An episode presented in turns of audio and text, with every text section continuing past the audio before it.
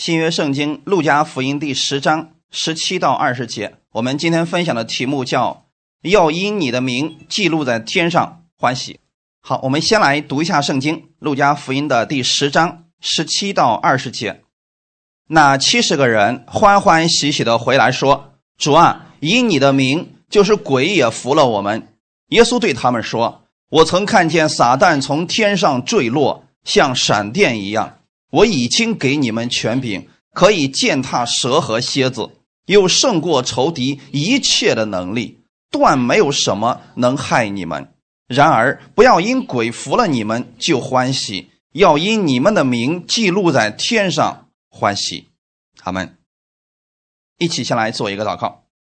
天父，感谢赞美你，谢谢你带领我们进入到你的话语当中。你告诉我们，我们的名字记录在天上。这是我们最值得欢喜的事情，因为我们的名字记录在天上，我们就知道你看顾我们、保守我们，也供应我们。所以，不管我们的路程如何，我们相信你与我们同行。今天这个时间当中，我们也期待你降下你的话语，在我们每一个人心里面来更新我们，让我们今天在你的话语当中得着喂养。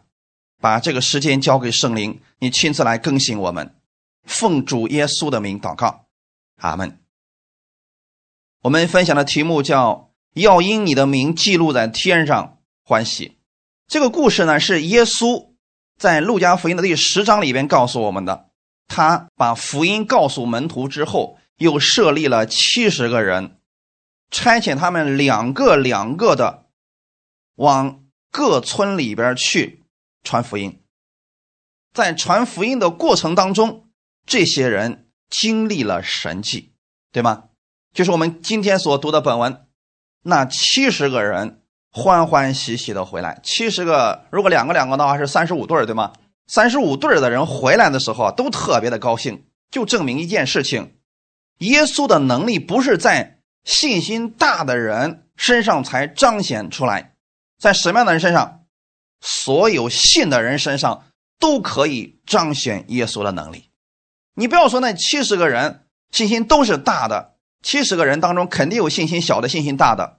可是回来的时候，他们都有了奇妙的见证，是什么？主啊，因你的名，就是鬼也服了我们。这是不是这七十个人共同的见证？这里并没有提到说他们信主多久，他们多么爱耶稣，没有提到这个事情。他们能够看见这些见证，就是使用了耶稣的名字。阿门，耶稣对他们说：“啊，我曾看见撒旦从天上坠落，像闪电一样。”这就证明魔鬼已经失败了。魔鬼是个失败者，在耶稣基督的名字面前，魔鬼的名字不值得一提。十九节已经告诉我们：“我已经给你们权柄，给谁权柄？我，给我权柄。”阿门。对你身边的人说：“耶稣已经给你权柄了。”什么权柄？看后面，可以践踏蛇和蝎子。蛇和蝎子是魔鬼的预表，那是魔鬼的工作。你能不能胜过他们？能胜过。你们每一个人都可以胜过，不在乎你们信心的大小，乃是在乎一个人的名字，那就是耶稣的名字。哈利路亚！耶稣已经把他的名字给你了，你可以使用耶稣的名字，就胜过这仇敌一切的能力。哈利路亚！所以今天有很多人过去因为受的教导是错误的，他们一提到赶鬼的事都害怕的不得了，怎么能够战胜呢？可是现在耶稣是告诉我们，我已经给你们权柄，能够胜过仇敌一切的能力，断没有什么能害你们。就是你根本不需要担心魔鬼的能力大过你，这是不可能的事情。哈利路亚！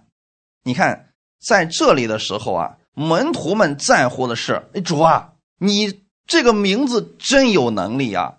我们奉你的名去赶鬼，这个鬼就出来了；我们奉你的名去行神迹，这个医治之能神迹就出来了。门徒们在乎的是什么地方？神迹。今天我们有多少人？也特别在乎神迹，如果你在乎的是这个的话，你就会去看谁行了神迹，你就会追求这个人，这是很危险的。假先知能不能行神迹？假师傅能不能行神迹？那魔鬼能不能行一些神迹来欺骗人？都可以。你不要被这些给迷惑了。重点是，当你奉主耶稣的名去赶鬼、去行神迹的时候，更重要的不是这个神迹的本身，而是你透过这些事情，你知道耶稣在使用你。哈利路亚！如果你奉主耶稣的名把鬼赶出去了，你更高兴的是以此证明一件事儿：耶稣的权柄在你身上。哈利路亚！还有一个是我们都值得高兴的事儿那就是你的名字记录在天上。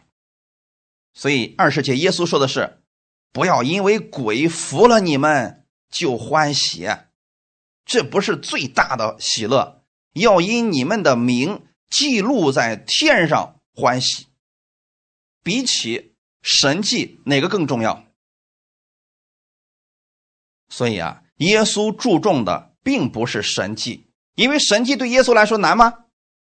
不难。什么是神迹？啊，什么是神迹？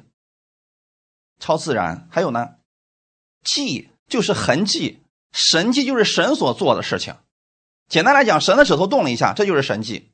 耶稣所做的都称为神迹。耶稣在乎的是你们每一个人的生命以及你们的归属在哪里。哈利路亚！如果你知道你是属于天国的人，那么你行出天国人的那个权柄和能力，这再简单不过了。阿门。我们分享第一点：最终审判之时，名字没有在生命册上的，要被扔进硫磺火湖里边。看一段经文，《启示录》的第二十章十四到十五节，我们一起来读一下。死亡和阴间也被扔在火湖里，这火湖就是第二次的死。若有人名字没记在生命册上，他就被扔在火湖里边。死亡、阴间这些都要被废除的，都要被扔进火湖里边。将来我们要去的地方，名字叫天堂。在天堂里面有没有死亡？有没有阴间？没有这些东西。为什么不需要这些东西呢？因为对我们没有益处，对我们没有益处的这些事情，天国里边是不存在的。那么扔进火湖，实际上是神最终的审判，对吗？什么样的人有资格进火湖呢？行善不多的人吗？行为不好的人吗？认罪不够彻底的人吗？什么样的人？十五节说的是：若有人。名字没记在生命册上，他就被扔在火湖里。所以区分你是去天国还是去火湖，区分点在哪里？你的名字在哪里？你名字在哪儿，你就要去哪儿，对吧？如果你的名字在生命册上呢？哎，那你就要去天国了啊！如果名字没在那上面呢？火湖就是你的去处了啊！所以弟兄姊妹，这区别是在这个地方啊。这些人进不了天国，不是因为他们做的善事少，而是因为他们不信耶稣。在约翰福音第三章三十六节里边告诉我们：信子的人有永生，不信子的人得不着永生。神的震怒常在他身上。所以今天一个人不接受耶稣，意味着他不需要耶稣，他不愿意跟神在一起。神的震怒常在他们的身上，他们被定罪，能够进入火湖，是因为他们拒绝耶稣基督的恩典，他们不相信耶稣为他们的罪死在十字架上。简单来讲，他们不相信耶稣的拯救之功。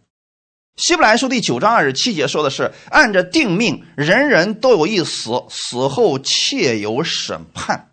这个审判就是指你要去哪里的事情。”阿门。一个是天国，一个就是火湖。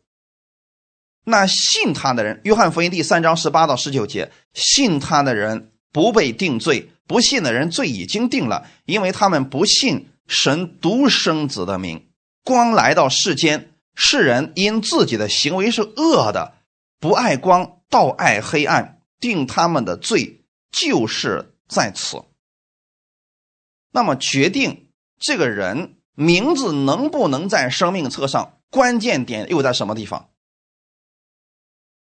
看你是否接受耶稣，相信耶稣。如果你信耶稣的话，就不被定罪了。阿门。如果不信呢？罪已经定了，罪已经定了，不是因为他们行为不好，这里边根本就没提到人的行为的事情，是跟信有关系的。如果这个人不信耶稣，他的罪已经被定了，是因为他不信神独生子的名。十九节告诉我们，耶稣来到世间。光来到世间，世间世人因为自己的行为是恶的，所以他们不喜欢光，倒喜欢黑暗。其实你发现了一个事情：世人，在真神面前都有惧怕的心，在假神面前，人们肆无忌惮。比如说，我们现在说某个山上有个什么灵山老母啊什么的，我们一块去拜拜吧。哎，大家都觉得行，今天正好有空，都放假，我们就去了，是吧？但是你会发现，你让这个人来教会可难了。原因是什么？人里边对真神都有躲避的心，其实这是他们想避开神的审判，他们不知道神会怎么样去对待他们。这个在起初的时候啊，就发现这个问题了。比如说亚当犯罪之后，他躲避了神。为什么躲避神呢？神说了没有？说你只要敢吃那个树上的果子，我就过来抽死你。神只是说你会死，但是并没有说我来审判你，我来修理你，你给我躲远点。神有没有说这个事情？没有。可是当他犯罪之后，他里边对神已经有了惧怕之心，他第一个反应就是要躲开，因为他怕神的审判。所以世人今天。来不到耶稣面前，实际上对神不认识，或者说认识是错误的。那么我们的主是不是去找亚当了？亚当，你在哪里？神去找亚当的目的是什么？是要审判他吗？是要定罪他吗？让他悔改？是什么？有人说呢，那不就是去审判他们了，宣布审判了吗？弟兄姊妹，你有没有想过这个事情？当亚当和夏娃吃了分别善恶树上的果子之后，神还没有出现的时候，他都看见自己赤身露体了。那个时候天都起了凉风了，就证明那个时候审判都已经开始了，咒诅已经开始了，不是神找到他之后才开始的。那么神找他的目的到底是什么呢？他俩犯罪之后，发现自己赤身露体，没有穿衣服，他们用无花果树的叶子给们自己编了一个裙子穿上了，对不对？这是解决方法吗？这是能够遮住羞耻的方法吗？不是。所以神找他们，是要把救恩给他们，是要真正的给他们带来遮盖。可是他们就开开始躲避神了，宁可用自己的方式，用无花果树的叶子，也要躲避神。请问你能躲避了什么？没有人可以躲避。所以将来审判的时候，没有一个人可以逃脱神的审判。说这个人神给他忘了，或找不着这个人了。不存在这样的人，走到哪儿神都能找到他。当神去找他的时候，你会发现神杀了动物，用动物的皮子给他们做衣服穿，这才能够真正的遮住了他们的羞耻。阿门。这是神去找他们的原因。所以今天我们给世人传福音，什么叫福音呢？福音是好消息，就是告诉他们，耶稣在十字架上已经为他的罪付上代价了。你不要惧怕神，他来是要祝福你的，他来不是要定你的罪的，他来是要把他的恩典给你。哈利路亚，这是我们要告诉世人的。那么将来，如果我们把这个事情已经告诉他们了，他们仍然不信的话，将来他们去哪里？火湖，他们要去的是火湖，弟兄姊妹。所以定他们的罪。就在于此，是我们把福音已经告诉他们，可是他们拒绝了，他们不接受，那么定他们的罪就在这个地方。神一直给人机会回转，神一直在等候着人来接纳他。在这个事情上，神不强迫我们，大家记好了啊！神不强迫我们悔改，神不强迫我们必须要接受他，他一直给我们机会让我们悔改。我们看一段经文，《彼得后书》第三章第九节：“主所应许的尚未成就，有人以为他是单言，其实不是单言，乃是宽容你们。”不愿有一人沉沦，乃愿人人都悔改。第九节里边提到主所应许的尚未成就，这里指的是福音尚未传遍地极。在使徒行传第一章里边提到，神说你们要传福音给万民听，从耶路撒冷直到地极。那现在这个福音有没有传遍地极呢？有人说啊，传遍地极的意思就是每一个人都听到耶稣了。其实这个说法不正确。因为每一年都有死去的人，每一天都有新生的婴儿，每一天都有人不接受的，这样的话，神就再也来不了了。那么在这里所提到的福音传遍到地极是什么意思呢？从耶路撒冷出发，绕着世界一圈，再回到耶路撒冷，这就算到地极了。阿门。那么现在你们去看福音的路线，已经很快就要回归到耶路撒冷了。神的这个应许很快就要成就了。那么现在这个是应许没有成就之前，神仍然给我们机会来悔改，给我们机会悔改的是显出了神的慈爱。他的心意是什么？宽容我们，不愿有一人沉沦，乃愿人人都悔改。换句话来讲，神希望我们所有的人都进天国。他不希望我们有一个人进入到地狱里边阿门。这是我们神的心意。神在创世以前就已经知道了所有的事情，是不是？神早就看出来有很多人信，有很多人不信，但是神仍然给我们每一个人机会，给我们悔改。就拿耶稣来讲。你说耶稣在节选十二个门徒的时候，知不知道犹大不信他？知道啊，可是他仍然拣选了犹大，给他机会，跟在后边，是期望有一天呢，犹大能够改变自己的心意。但是犹大到死的时候有没有改变心意？没有改变心意。所以弟兄姊妹，我现在想问大家一个问题啊，你的名字？写在生命册上，是在你信耶稣之后，还是信耶稣之前，神就写在上面的？之前都写在上面的，那会不会被涂去？不会啊，所有的人都不会被涂去吗？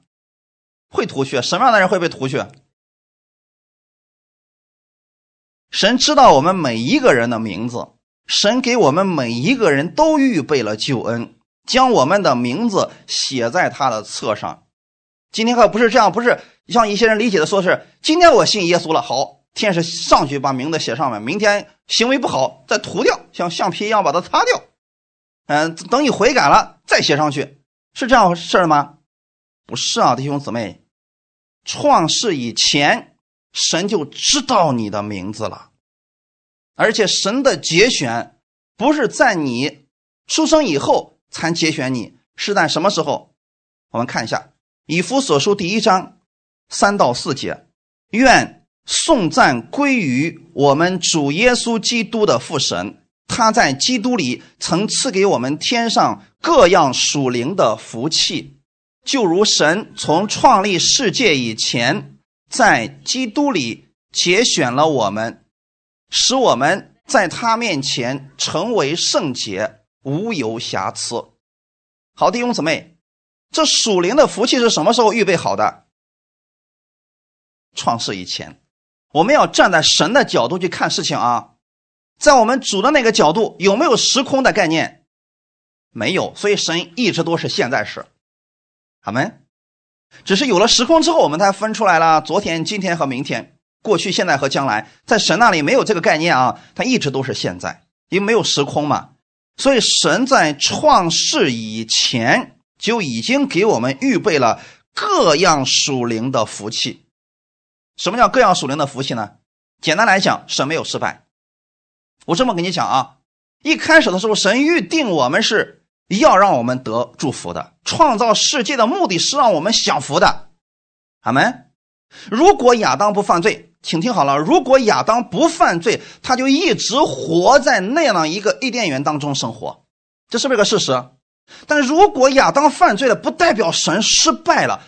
你犯罪了，你失败了，神仍然有拯救的方法，仍然要让你回归到起初他给你创造的那个美好的祝福当中。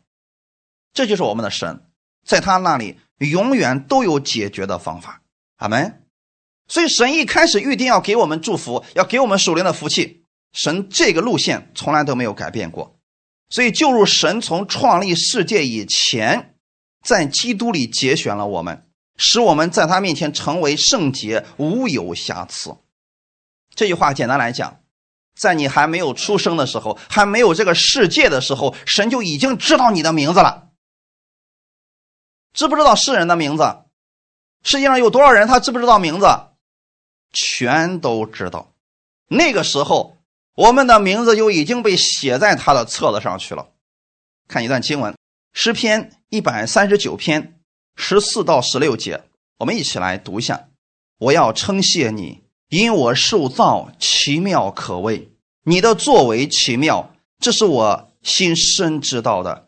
我在暗中受造，在地的深处被联络。那时我的形体并不向你隐藏，我未成形的体质。你的眼早已经看见了，你所定的日子，我尚未度一日，你都写在你的册上了。在括号里边有一个原文的解释：我被造的肢体尚未有其一，意思是当我们的母亲还怀我们还没有成型的时候，那个之前，神已经都看见你了，你的。形体，也就是你这个身体还没有成型的时候，神都已经看见你了，并且呢，他还知道你的名字，都把你写在他的册子上了。所以从这个角度来讲，我们每一个人，我们的名字一开始都在生命册上写着。我说的是所有的人啊，只是到后来的时候，有一些人的名字被涂掉了。什么原因？因为他们不接受耶稣。我刚才讲，神一直给我们机会，给我们机会回转到什么时候？拿我们的一生来讲，我们的一生当中，神一直给我们机会回转，对吗？到什么时候结束？到我们死的时候。如果我们死了，还有没有机会接受耶稣？没有了。所以，我们从出生开始，一直到死亡的这段时间，神都在忍耐等候我们回转，一直给我们机会。如果这个人都死了，还没有接受耶稣，他的名字就被涂掉了。他的结局是哪里？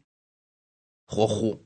如果他到死的时候都没有接受耶稣，结局已定，再无机会得救了。好没？看一段经文，《出埃及记》的三十二章三十一到三十三节，我们一起来读一下。摩西回到耶和华那里说：“哎，这百姓犯了大罪，为自己做了金像。”倘或你肯赦免他们的罪，不然，求你从你所写的册上涂抹我的名。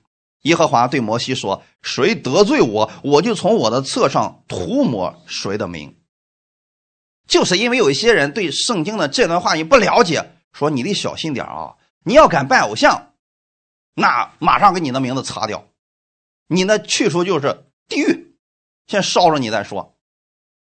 如果你悔改的够彻底。再把你拎上去是这样的吗？所以有一些人过去就说了，天堂和地狱之间实际上是有电梯的。哎，你要敢犯罪，扔下去烧着，只要你一悔改，我就把你送上来。是这样的吗？不是这样的啊，那是人的想象而已。所以我们要回到圣经当中来看，这段经文当中实际上是以色列百姓犯了大罪，拜了金像、金牛犊，对吗？当他们犯了这个罪的时候，就已经违背了神的十诫。第一条是不是就违背了？除了我以外，你不可有别的神。那么现在百姓已经犯了这个罪了，结局应该是什么？应该是死。可是神有没有这么去待他们呢？没有。神还没有施行审判的时候呢，摩西怜悯的心发出来了，他到神面前祷告说：“倘或你肯赦免他们的罪啊，不然的话，求你从你的所写的册上把我的名字涂了吧。”你有没有看出来摩西有一颗怜悯的心？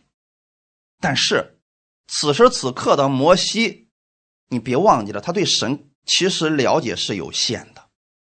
我要说的意思是，摩西觉得现在神很残忍，没有怜悯之心。可是神有没有怜悯之心？他是丰盛的怜悯。如果说神非得要照着十诫去施行审判的话，以色列百姓有有没有一个活的？要全死完了。所以神并没有照着他们的过犯去对待他们。你会发现，第二次摩西又上山，是不是领了两钱呃两块法板十诫下来之后，神让他造了会幕，在会幕当中是干什么的？会幕那一系列事情是干什么的？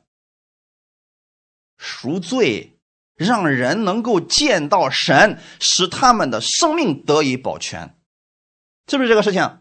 如果没有会幕的这一切献祭制度，就凭以色列百姓的那些行为和实践放在一起，有没有一个活的？没有一个活的。所以弟兄姊妹，一边是神的公义，一边是神的恩典和怜悯。神注重的并不是说你今天做了什么事违背了我的律法，马上把你整死，不是这样。神总是给以色列百姓机会悔改。哈利路亚。可是摩西不觉得这样，摩西觉得说：“主，你千万不能把他们全都给杀死完了啊！你得赦免他们啊，要不然你把我也杀了，我跟他们一块下地狱得了。”实际上这叫威胁神，他不了解神的心意。今天我们有多少人把我们的神也讲成这个样子？小心点啊！你要敢犯罪啊，神有一万种方式可以修理你，直到你满地求饶。那有必要这样吗？我们的主直接把我灭了不就完事儿了吗？所以有好多基督徒啊，那是坏事一桩接着一桩，倒霉的事是一件连着一件。他就说：“主啊，你到底想怎么样？”那是神做的吗？所以很多人以为是我们远离的神，神就用一切方式修理我们，直到我们回头为止。此刻，我们的主对摩西说的是：“谁得罪我，我就从我的册上涂抹谁的名。”好，很多人开始解这段经文，说：“你可别得罪神啊！你得罪神，你就小心点名字咔给你一涂抹，你就去地狱了。过去信的就白信了。圣经上有没有后面这个解释？没有，所以我们不要自己乱加解释。这个预言绝对不能随便乱解释啊。那么根据上下文，得罪神指的是什么事情？做什么事情才算得罪神？有一种罪是今生来世。都不得赦免的是什么罪？啊，亵渎圣灵。那么什么是亵渎圣灵？不信耶稣。所有的罪都可以得赦免，但有一种罪神无法赦免，是什么？你不相信他。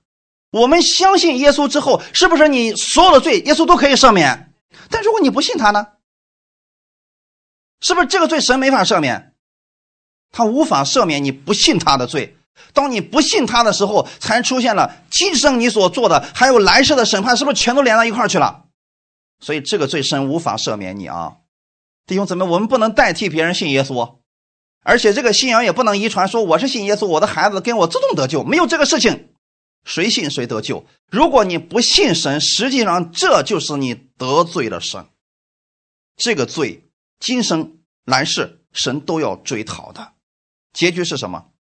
火狐，所以得罪神指的是不相信他，偏行己路。今天对我们来讲，拒绝耶稣为我们的罪流血牺牲，也就是拒绝耶稣在十字架上为我们所做的，靠自己的行为称义，这就是得罪神。如果你这样的话，你在神面前显出来的全是恶。我们看一段经文，《以赛亚书》六十四章第六节，我们一起来读一下。我们都像不洁净的人，所有的意都像污秽的衣服，我们都像叶子渐渐枯干，我们的罪孽好像风把我们吹去。问大家一个问题：不信耶稣的人会不会行善，会做好事吧？他们也会做。神纪念不纪念？为什么不纪念？这里说的很清楚嘛，你是不洁净的人，意思是你的名字、你的身份是什么？罪人。如果你不接受耶稣，你的身份就是罪人。你既然是罪人，你做再多的善事，你还是罪人。那么天国是不接纳罪人的。你一辈子都行善事，你还是罪人。你这个身份没有被改变，你做的其他事神都不纪念的。所以说，所有的义都像污秽的衣服。你们里边是污秽的，你外面穿的再漂亮，它依然是污秽的。耶稣当年怎么形容法利赛人和文士的？你们是那粉饰的坟墓啊！你外面装修的再漂亮，里边是什么？死人骨头。所以弟兄姊妹，如果我们这个身份不被解决，你就是一辈子都行善不得救，要去哪里？火湖，你的名字还是要被涂掉的。阿门。那反过来来讲。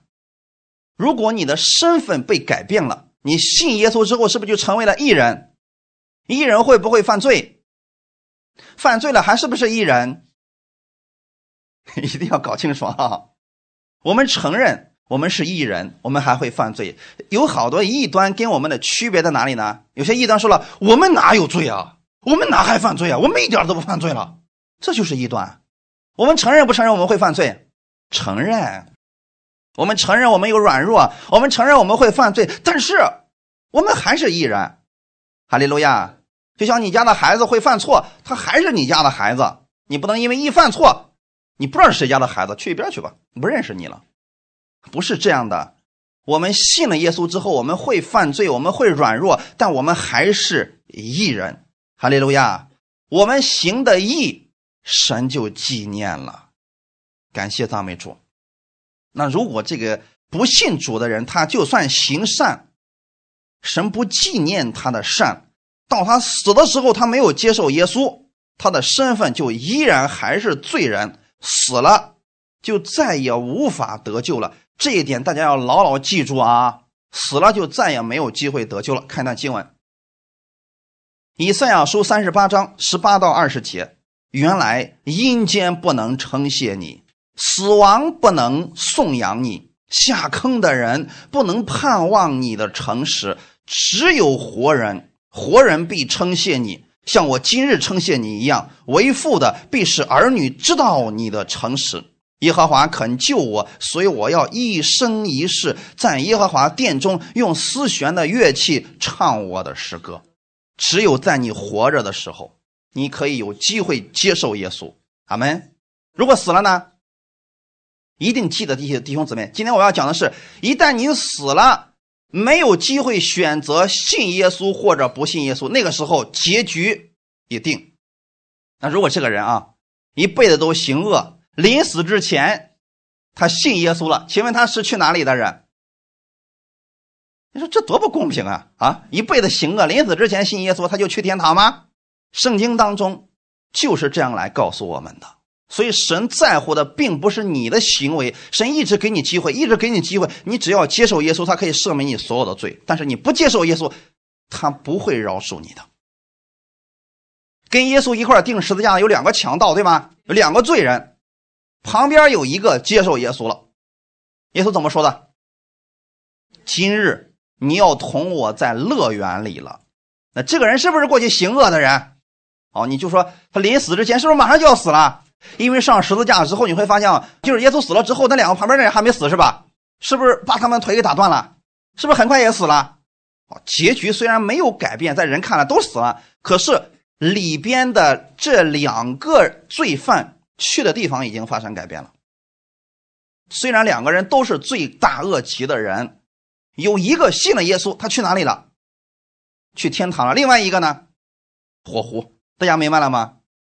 所以这就是我们所讲的，跟你的信有关，跟你的行为无关。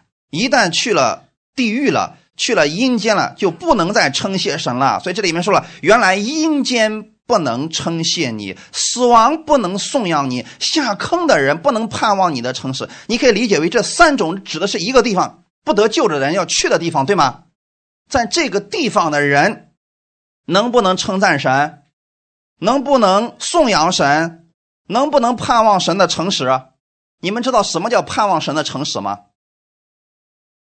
今天圣经上是不是写了很多神的应许？这个应许会不会成就？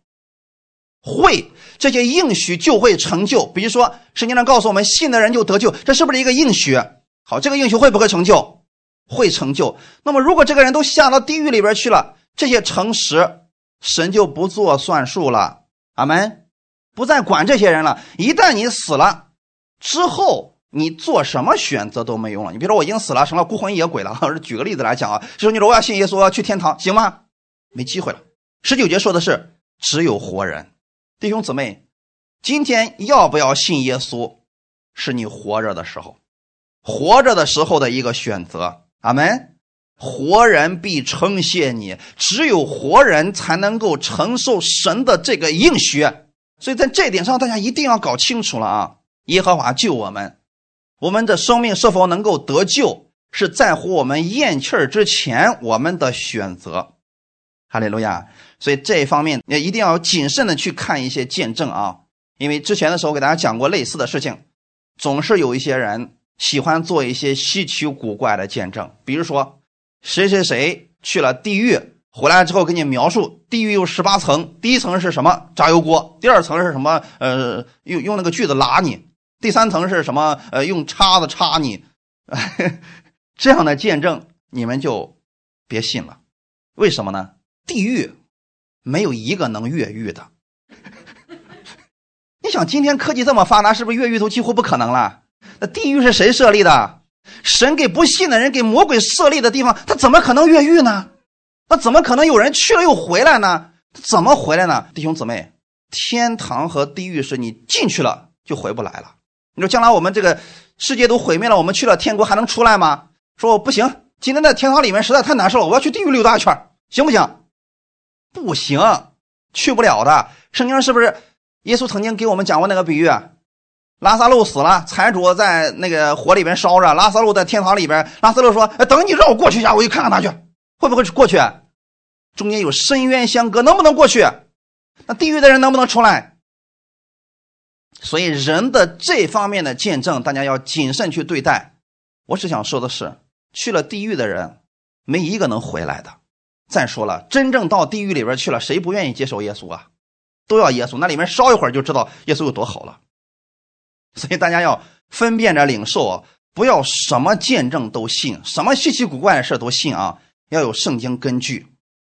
我们分享第二点，只有信耶稣的人，名字会永久记录在生命册上。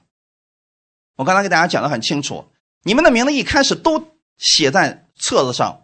有些人到临死的时候，他都不接受耶稣，死了，好，他的名字被涂掉了。那么剩下的是什么样的人？信的人，也就是义人，对吗？因为这个人，不管你是出生之后没多久就信，还是在人生的中间的时候信，或者说你在临死之前信，总之你在这个过程当中，你信了耶稣的人，你的名字就被留在生命册上，直到永远。这里面能留下来的人都是信的人，放心，在这个事上，神不会做错一个的，不会冤枉一个人的。阿门。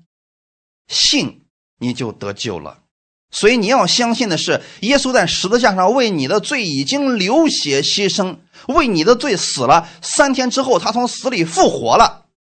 你如此相信，你就是得救的人。有没有其他的条件？活着的时候相信他啊，死了以后还有没有机会信了？所以你看，过去的时候我讲那个系列查经的时候，跟大家分享过。那有一些宗教里面就提到说，啊，啊赎罪券，听说这个词儿吗？赎罪券是干什么的呢？就说你看你得救了啊，你将来是要去天国的人，那你的祖宗八辈儿都没信耶稣呢，他们在哪儿呢？在火里烧着呢。那你说你就那么忍心将来去天国享福？你看着他们，你天天看着你的亲戚们在下面烧，你心里不难受吗？难受。那怎么办呢？嗯嗯，现在给你一个机会，把你那亲戚们从火湖里边捞出来，你要不要做呢？所以有些人说了，甭管是真是假，我先捞一捞看看。起初的时候，中世纪啊，他们卖赎罪券卖的可火爆了，谁不愿自己的祖宗得救啊？是不是？到后期啊，这个灵魂呢就越来越不值钱了。嗯，前几年的时候跟一个神父在一块聊天的时候，他就说了啊，我问他我说那现在一个祖宗多少钱呢？五十。嗯，我记得一零年之前那时候还好几万呢，但是后来就变成五十了，可能是竞争比较激烈吧。弟兄姊妹，如果是这样的话，拯救一个灵魂简单不简单？太简单。你说耶稣付不起这个钱吗？如果一个灵魂得救可以靠钱来把它买回到天堂里边去，耶稣早做了，耶稣就不需要上十字架了，那地狱里面就没有人了。什么钱耶稣付不起？你说耶稣在乎钱吗？根本不在乎钱，那不是钱能解决的事情。弟兄姊妹，我们的灵魂得救必须是为你的罪付上代价，那就是什么？死。弟兄姊妹，罪的公价是死，不是钱。这一点大家一定要搞清楚，所以我们在这个事情上要有分辨的时候，就知道你信你就得救了，谁信谁得救。在这个事情上，我们没有遗传性啊。我们看一下《罗马书》第十章九到十一节：你若口里认耶稣为主，心里信神叫他从死里复活，就必得救。因为人心里相信就可以称义，口里承认就可以得救。经上说：“凡信他的人，必不至于羞愧。”好，弟兄姊妹，你有没有发现圣经上神写的话语都是非常的确定的？是就是，不是就不是。神也告诉我们说：“再多说，就出于那恶者了了。”你看这段话语里边说。你若口里认耶稣为主，心里信神叫他从死里复活，就怎么得救？必是什么意思？一定的，没有商量的。你如此信，就一定会如此得救。阿门。有没有其他条件？没有。所以你该相信的是圣经上如何说的话，而不是人跟你说的。别以为得救那么简单啊！那么容易就进天国？那天国里面不是很多人吗？哦，他好像很很讨厌天国里边人很多似的。那弟兄姊妹，神希望天国人多还是少？他希望所有的人都进去。给你的选择就是你要不要相信他？你如果相信他，就必然会得救。阿门，一定会得救，确定的得救。阿门。没有其他的原因了啊，就一定会得救，信就得救了，阿门。那如果耶稣是这样说话的啊，你若口里认耶稣为主，心里信神叫他从死里复活，就可能得救。那你觉得你现在是得救的吗？如果圣经上是这么写的话，你觉得你是得救的吗？你若信耶稣从死里复活，嗯，估计你能得救。如果耶稣把这样的话写在圣经上，你觉得我们信的时候心里有底儿吗？你不知道你能去哪里。多数的时候我们会想，不行，去不了。但是神是怎么说的？必然得救。好吗？在此，我想告诉大家啊，我们有些言语也要发生一些改变啊。比如说，我们很多时候呢，我们就说的是类似于魔鬼的话，我们不像神那么去说话。嗯，在这个末后的时代，人们越是这样来说话了啊。比如说，一开始，神对亚当说的是：“分别善恶树上的果子你不要吃，你吃的日子你就必定死。”有没有说可能死？有没有说可能差不多会死吧，死一点吧？有没有这么说过？但是蛇是怎么说的？你吃了，你不一定死。你看，神说的是必然死，魔鬼说是什么？不一定啊，那不一定是不是就是一个模棱两可的话？如果别人问你，我信我就得救吗？你说，嗯，估计行。那你说这个 能是确定的话吗？应该告诉他是信你就得着了，阿门。信你就得着了，就这么简单。神这么说，我们也这么说。我们是不是天国的人？我们应该说。神所说的话语，哈利路亚！千万别学现在的世人啊，嗯，最近过得好不好？还行。这个还行到底是好还是不好？他那意思是，你说好吧，不怎么好；你说不怎么好吧，好像也不是很差。所以人呢，经常用这样的话语，他就陷入到一种模糊的状态当中去了。我跟一个朋友经常聊天的时候开玩笑，就说我有一个朋友啊，做事就特别的磨叽啊。就说有时候聚会的时候啊，给他打电话，在哪儿呢？马上就到了。他这个马上到啊，有时候是十分钟，有时候半小时，有时候就一小时。这个马呢跑的比较慢，所以后来时候我开玩笑我说，只要他说马上到，那估计这会儿是还没上马呢。或者说啊，今天他那个马病了，所以走的比较慢。弟兄姊妹，你看是不是？世人到后期的时候说的多数是模棱两可的话。圣经上告诉我们是就是，不是就就不是，其他的不要多说。阿门。我们给别人传福音。讲福音的时候一定要有确定性，阿门。人心里相信就可以称义，口里承认就可以得救。凡信他的人必不至于羞愧，阿门。你要相信耶稣所说的话语，你信他，你就在天国里边了，阿门。看圣经上的经文，以弗所书第二章十八到二十节。因为我们两下借着他被一个圣灵所感，得以进到父面前，这样你们不再做外人和客旅，是与圣徒同国，是神家里的人了，并且被建造在使徒和先知的根基上，有基督耶稣自己为房角石。信了耶稣之后，你就是属于天国的人了。阿门。意思是你在这个地上生活，但是你可以。用天国的方式来生活了，因为你在信耶稣那一刻，圣灵就住在你的里边，你已经有权柄了。你有权柄可以践踏蛇和蝎子，也可以领取神丰盛的供应。阿门。你接受耶稣的时候，你就有这个能力了。所以，当你给别人祷告的时候，这个人病得医治了，不要因为这个神迹而高兴。你应该相信的是主啊，透过这件事情，我知道你喜悦我，你使用我。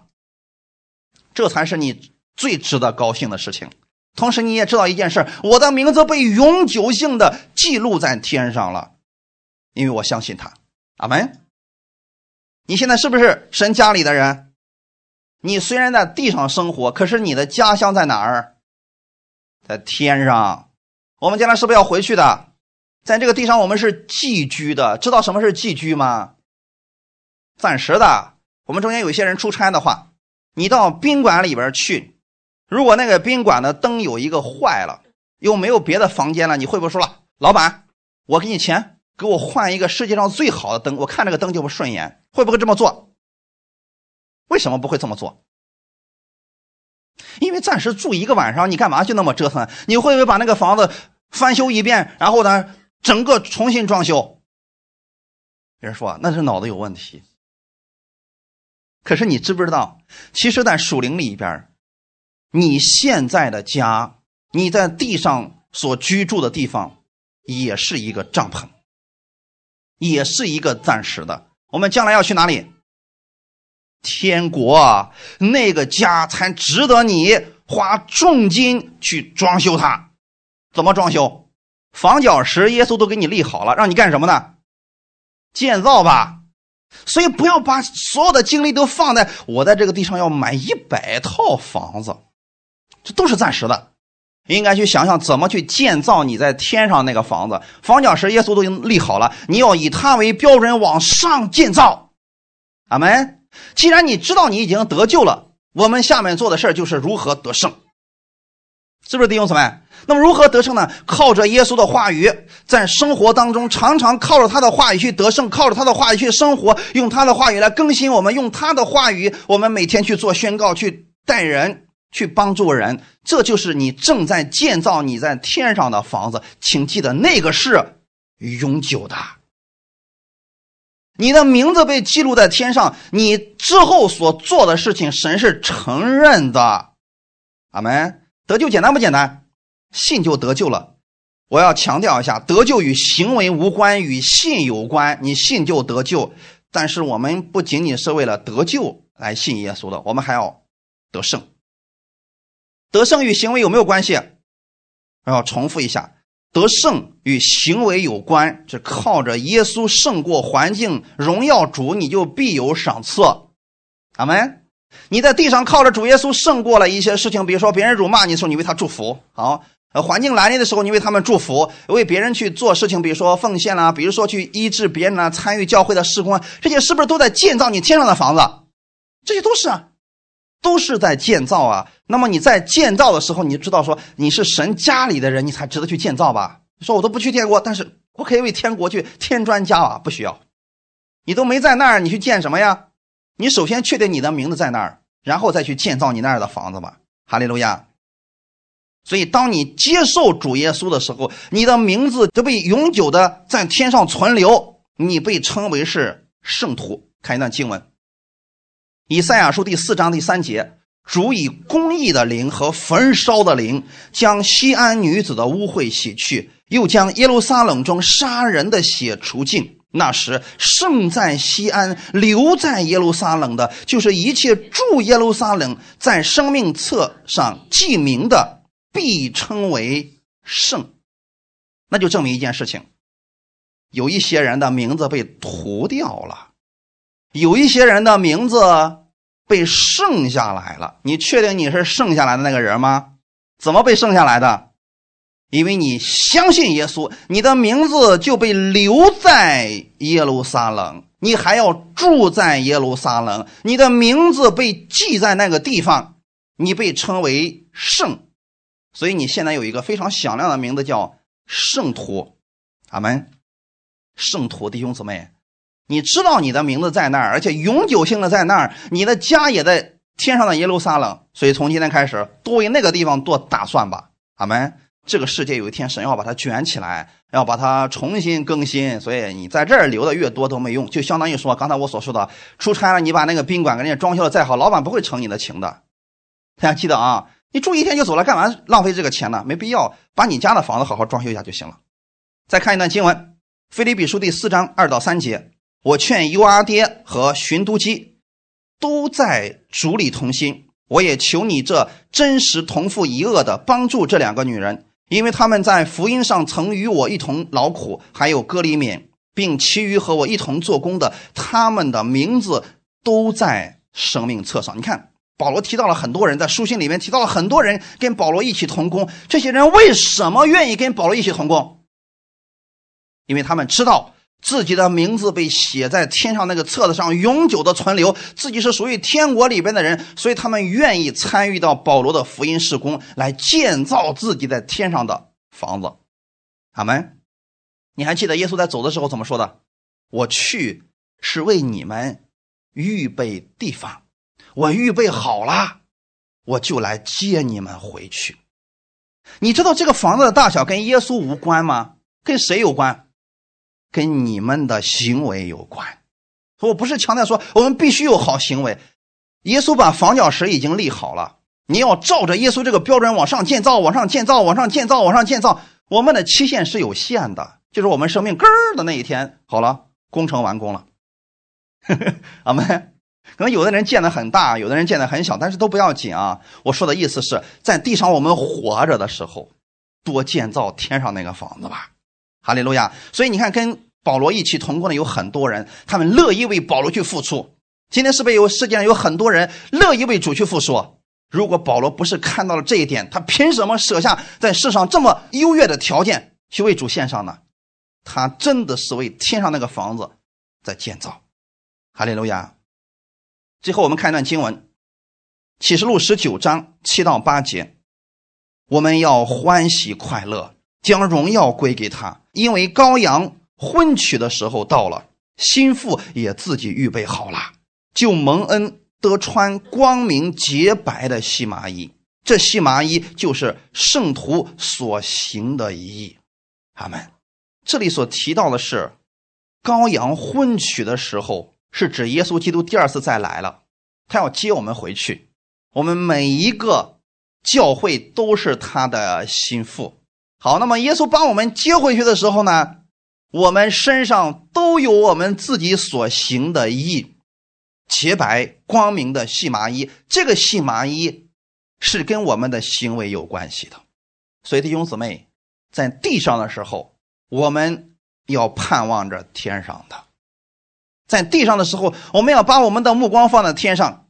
在新约书信里边也说了，你们不要光看地上的事儿，你们要看天上的事儿，多为天上积存福气，等有一天，你一定会感谢我的，因为我把这个真理告诉你们了。这世上你的家业做的再大，都是暂时的，但是天上的是永久的。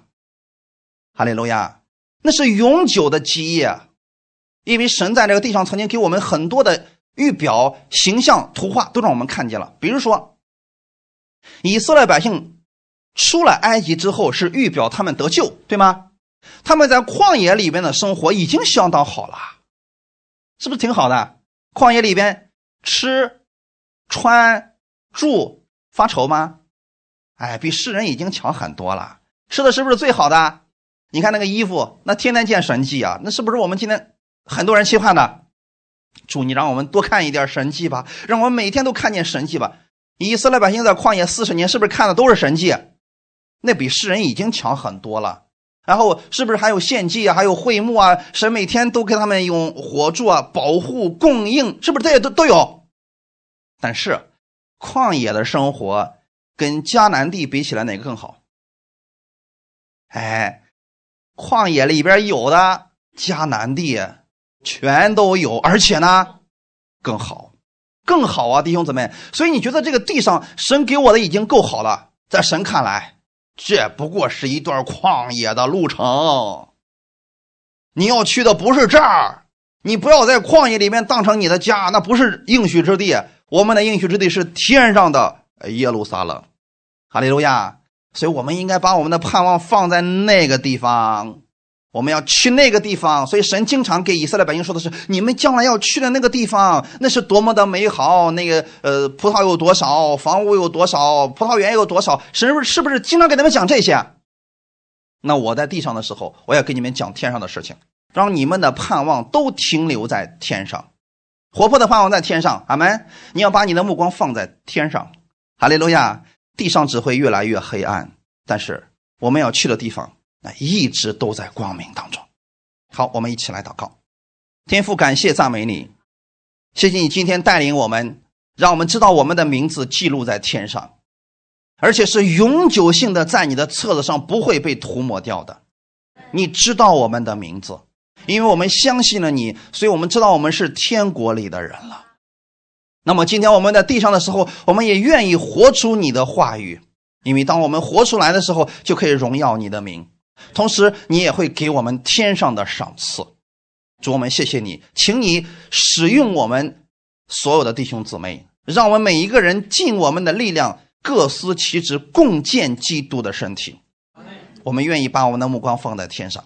请你帮助我们每一个人，感谢赞美你，奉主耶稣的名祷告，阿门。